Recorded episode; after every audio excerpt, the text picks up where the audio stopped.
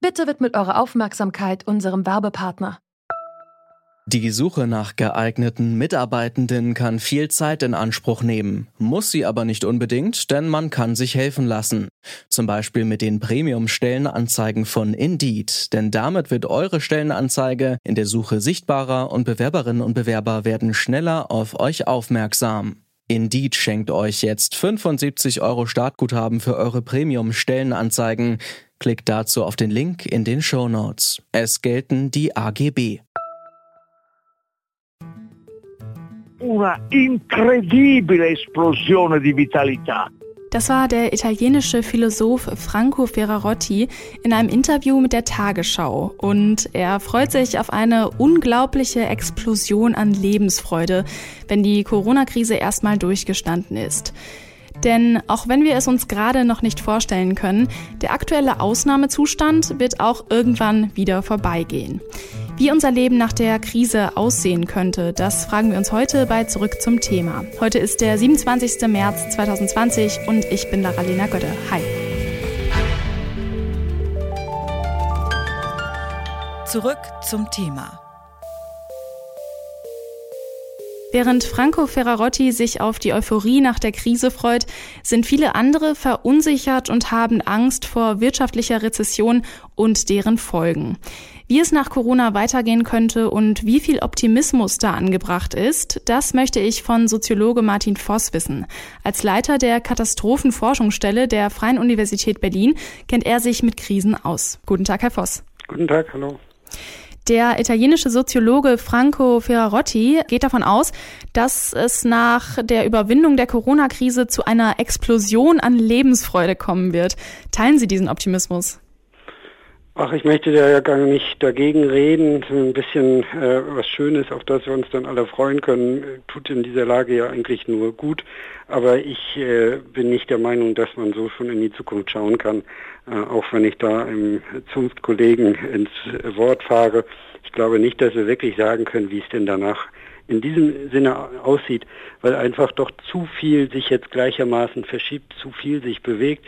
Das ist ganz was anderes als ähm, bei anderen Katastrophen wie einem Tsunami oder einem Erdbeben und den dadurch ausgelösten Verheerungen, da, wo man dann sagen kann, naja, wenn das dann alles einmal überstanden ist, dann schaut man zurück und äh, klopft sich vielleicht gegenseitig und selbst ermutigend auf die Schulter und sagt, es ist ja doch nochmal irgendwie, am Ende sind wir da noch rausgekommen. Ähm, da mag eine positive Grundhaltung daraus entstehen, aber ein großes Feiern auch nicht. Ich wüsste nicht, warum wir hier nach dieser Pandemie auf einmal alle ähm, ausgelassen werden sollten. Hm. Es gibt ja diverse Dinge, die die Menschen zurzeit verunsichern. Also die Angst vor dem Virus erstmal, dann die soziale Isolation, der Einbruch der Wirtschaft. Was ist jetzt wichtig, damit unsere Gesellschaft gestärkt aus dieser Krisenzeit herausgehen kann? Was würden Sie sagen? Ich glaube wirklich, dass wir auf der einen Seite jetzt ganz konkret noch darauf gucken müssen, was können wir verändern, um diesen Verlauf positiv zu beeinflussen. Und da setzt denn schon etwas an, ähm, dass man eine Grundhaltung annimmt, die nicht darauf gerichtet ist, was wurden jetzt in den letzten Wochen schon für Fehler begangen, wo hätten wir Weichen anders stellen müssen. Das können wir irgendwann später noch nachholen, sondern im Moment konstruktiv begleiten und gucken, wo lässt sich wirklich noch eine Schraube drehen, wo können wir gemeinsam etwas gestalten, wo können wir uns untereinander unterstützen, wo sind die Schwächsten, auf die wir jetzt gucken müssen, die vielleicht selber gar nicht auf sich aufmerksam machen und so weiter und so fort. Und wenn wir das denn alles beherzigen, dann glaube ich, stellen wir damit die entscheidenden Weichen nachher auch für die weitere gesellschaftliche Entwicklung. Wir haben jetzt da ein ungeheures Gestaltungspotenzial. Das ist in Katastrophen tatsächlich oft so. Da sind eben auch die Möglichkeiten ganz andere als in eingetretenen Pfaden, sozusagen in, in Routinen, die wir sonst aus dem Alltag so kennen und die uns fast unumstößlich erscheinen. In einer Katastrophe bewegt sich im Grunde genommen alles. Das heißt auch, wir können gestalten. Und wenn wir jetzt uns selber so erfinden oder neu erfinden, als eine solidarische, nicht nur Nation, sondern vielmehr als eine Art Weltgesellschaft, wo wirklich alles miteinander zusammenhängt, wo wir verantwortlich sind, eben auch für Leib und Leben und Gesundheit und Lebensqualität in ganz anderen Weltregionen. Wenn wir so anfangen umzudenken, dann hätten wir darin sicherlich eine Riesenchance. Um zu wissen, wie die Zukunft aussehen könnte, hilft manchmal auch ein Blick in die Vergangenheit. Denn die Corona-Pandemie ist nicht die erste Ausnahmesituation in der Menschheitsgeschichte.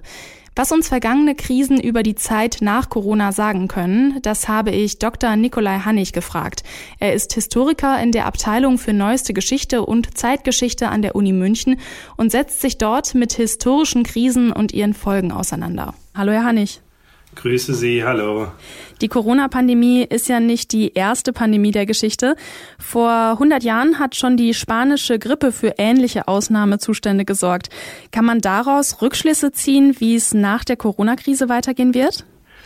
Die spanische Grippe ist natürlich auf den ersten Blick ein recht ähnliches Phänomen zu dem, was wir heute in der Corona-Krise beobachten können.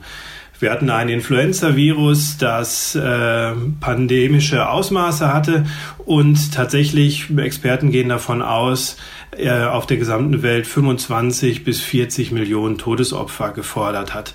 Wir hatten ganz ähnliche Maßnahmen des sogenannten Social Distancing, wie wir sie heute ähm, auch fast weltweit beobachten können, die auch schon damals während der spanischen Grippe Ende des Ersten Weltkriegs durchgeführt wurden.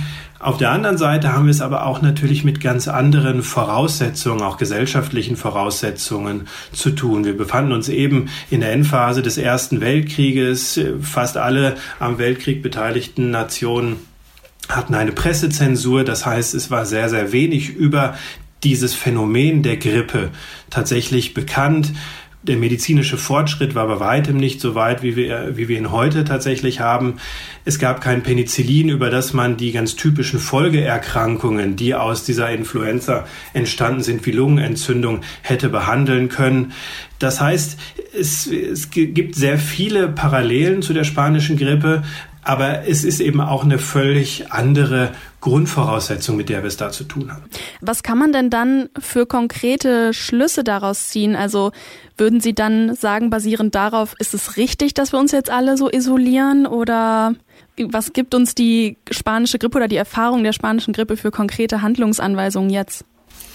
Ich würde sagen, aus der Geschichte, vielleicht auch allgemein nicht nur gesprochen jetzt von, von Pandemien, von der spanischen Grippe, man könnte auch sogar noch viel weiter in die Geschichte zurückgehen und von der äh, Cholera-Epidemie 1892, die vor allem in Hamburg stark gewütet hat, ausgehen. Das sind alles Beispiele, die uns eigentlich zeigen, dass das, was wir gerade, äh, wem wir uns gerade gegenüber sehen, dass dies tatsächlich kein neues Phänomen ist, dass dies kein außergewöhnliches Phänomen ist.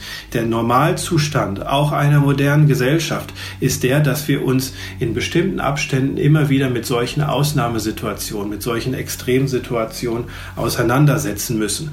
Und dafür haben wir ja eben auch in unseren Verfassungen, in unseren Gesetzgebungen bestimmte Ausnahmeregelungen, die ein, eine bestimmte Ausnahmesituation skizzieren und da bestimmte Sonderrechte bestimmten Personen gewähren.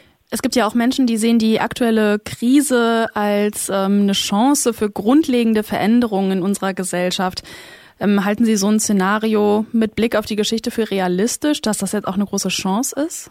Ich würde sagen, das ist ein ähm, ganz wichtiger Bestandteil von solchen Krisensituationen, Ausnahmesituationen oder Vorsorgesituationen, dass gerade in solchen extremen Zeiten viel Potenzial steckt, dass sich etwas Neues entwickeln kann. Denken Sie nur an bestimmte europäische Städte wie zum Beispiel Messina. Messina in Italien wurde tatsächlich in den letzten 200 Jahren dreimal vollständig zerstört. Zweimal durch Erdbeben, einmal durch Bombenabwürfe im Zweiten Weltkrieg. Und diese Stadt wurde immer wieder neu aufgebaut und ist ja heute eine, eines der kulturellen Zentren Italiens. Das ist nur ein Beispiel unter ganz vielen, wie eben auch gerade in solchen Krisensituationen etwas Neues entstehen kann. Natürlich dürfen wir uns auch nichts vormachen. Es gibt genügend Beispiele, wo es eben nicht so gelaufen ist. Es gibt genügend Beispiele von Städten, die vollständig zerstört waren, die vormals kulturelle Zentren waren und hinterher sozusagen in der Versenkung geschwunden, verschwunden sind, die es eben nicht mehr, die diesen Neuaufbau nicht mehr geschafft haben. Das gehört natürlich letztlich auch dazu. Die Situation, die Krise als solche ist immer von vornherein offen. So außergewöhnlich uns die Lage zurzeit erscheinen mag, Krisen und Katastrophen gehören zur menschlichen Geschichte dazu. Und solche Ausnahmesituationen bergen auch immer die Chance für Veränderungen. Wie genau die aussehen wird, das kann man jetzt natürlich noch nicht sagen, aber vielleicht behält Ferrarotti ja recht und wir können uns auf eine Explosion der Lebensfreude freuen. Das war zurück zum Thema. Für Fragen, Lob oder Kritik schickt uns gerne eine Mail an kontakt.detektor.fm. Wir freuen uns auf euer Feedback. Mein Name ist Lara-Lena Gödde. Ciao und bis zum nächsten Mal. Zurück zum Thema vom Podcast Radio Detektor FM.